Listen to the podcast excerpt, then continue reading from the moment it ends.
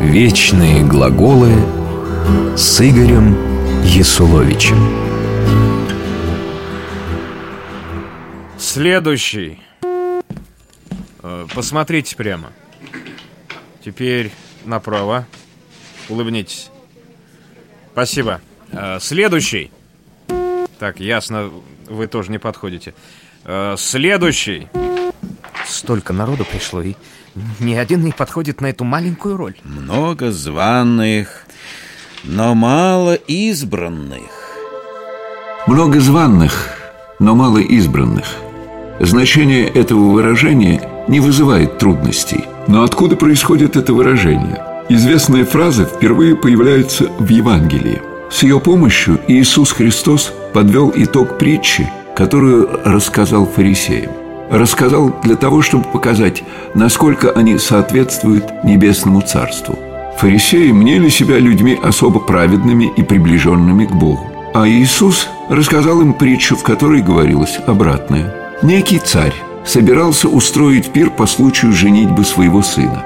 Царь послал рабов, чтобы позвать именитых гостей.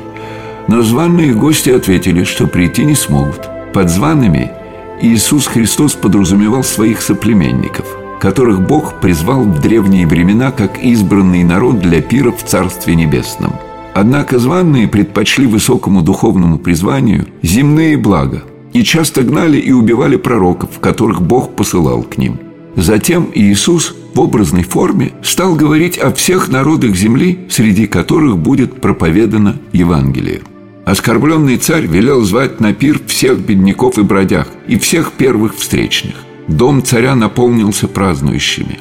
Этот образ символизирует большое количество бывших язычников, принявших приглашение небесного царя. Проповедь Евангелия была услышана, и многие народы приняли христианство.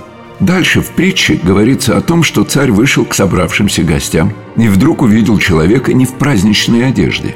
Царь спросил его, как он попал на пир, будучи одет неподобающим образом.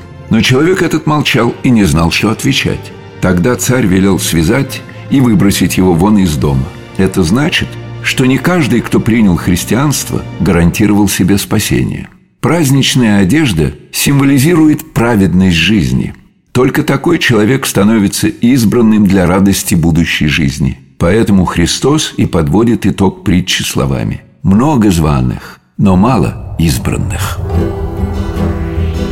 Вечные глаголы –